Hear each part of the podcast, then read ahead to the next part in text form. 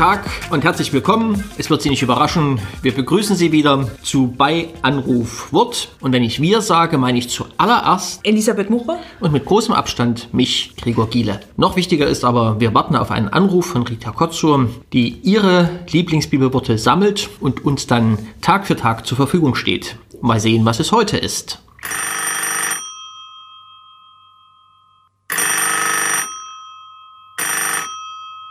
Guten Morgen, hier ist Rita. Der Hörer schickt mit herzlichen Grüßen seine Lieblingsbibelstelle. Matthäus Kapitel 8, die Verse 5 bis 10.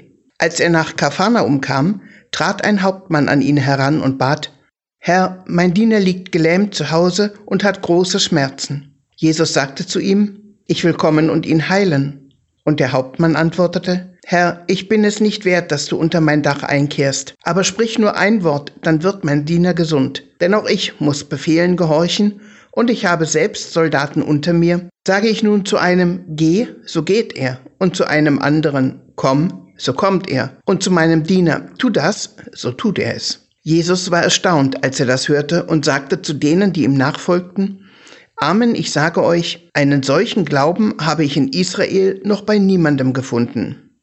Der Hörer begründet so, wir haben neben unserem Namen und dem Datum der Trauung auch Matthäus 8,8 in unsere Eheringe eingravieren lassen, als da der Satz des Hauptmanns von Kapharnaum für seinen Diener, der leicht abgewandelt als Herr, ich bin nicht würdig, dass du eingehst unter mein Dach, aber sprich nur ein Wort, so wird meine Seele gesund, für uns das schönste Gebet der sonntäglichen Liturgie ist.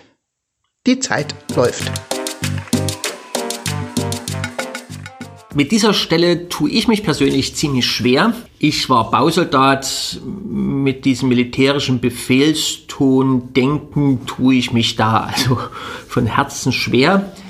Andererseits stichelt mich die Stelle natürlich auch, weil ich sagen muss, ja, wie ist denn der Umgang, mein Umgang mit Gott und dem, was er sagt?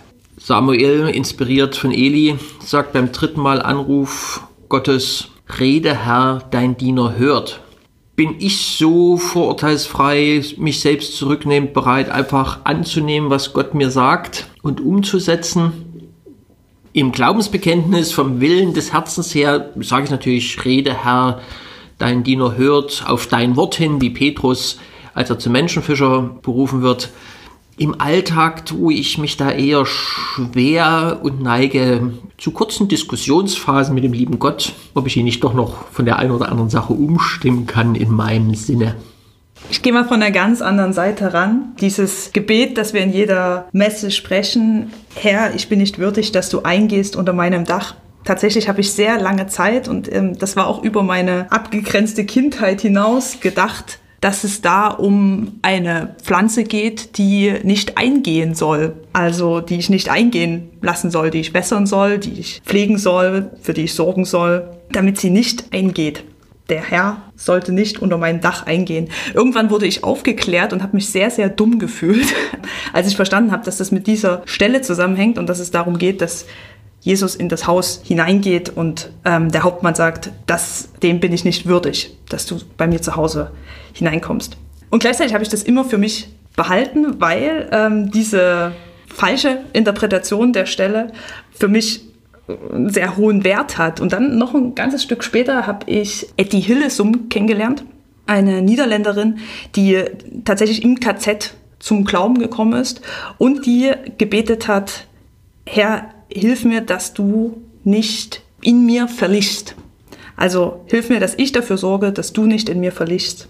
Das ist der Gedanke, der mir bei dieser Stelle kommt, dass auf der einen Seite dieses pur, ich bin nicht würdig, damit kann ich schwer was anfangen. Ich bin nicht würdig, dass Gott mir so nahe kommt, dass Jesus in mein Haus einkehrt.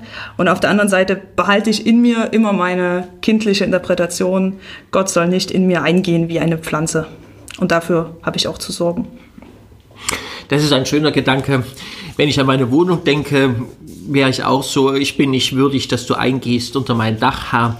Wohnzimmer ginge, Arbeitszimmer, da wäre mir schon peinlich, wenn da jemand reinguckt und Küche ist eine Katastrophe in aller Regel. Aber einmal Scherz beiseite. Wenn man mal diesen militärischen ähm, Gedanken rings um des, den zentralen Vers, der auch in den Eheringen des Zuhörers äh, steht, weglässt, ist das ja eigentlich eine Bitte um ein heilendes Wort, dass der Diener gesund wird oder im Gottesdienst, dass meine Seele gesund wird. Und damit gewinnt natürlich der Vers schon nochmal eine sehr frohmachende Dimension. Und es ist fast naheliegend, daraus eine Hausaufgabe zu formulieren.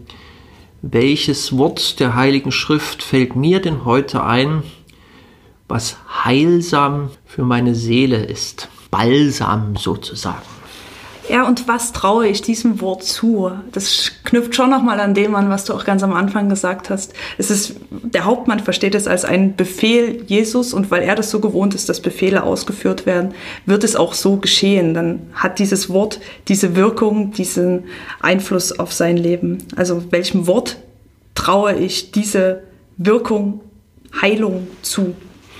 Ihnen viel Spaß mit der Hausaufgabe und ich gehe jetzt nach Hause mein Arbeitszimmer aufräumen, falls der Herr unter mein Dach einkehrt.